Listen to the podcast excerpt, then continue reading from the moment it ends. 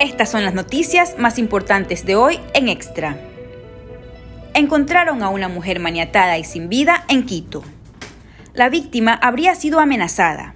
Su esposo está preso por supuesto tráfico de drogas y sus abogados creen que el asesinato de la mujer sería para persuadirlo. Extra se metió en el sector de la ladrillera. En Guayaquil, este es el hogar de una veintena de carboneros. Ellos trabajan con el calor a cuestas, pero lo calman con bromas y parcería. Vuelven los conciertos, bailes y eventos religiosos a Cuenca. Tras año y medio de restricciones, los morlacos están felices de poder disfrutar nuevamente de una normalidad a medias. Y en los deportes, los hinchas de Barcelona ya están asegurando sus entradas para la semifinal de vuelta de la Copa Libertadores. El partido se juega el próximo miércoles en el Estadio Monumental.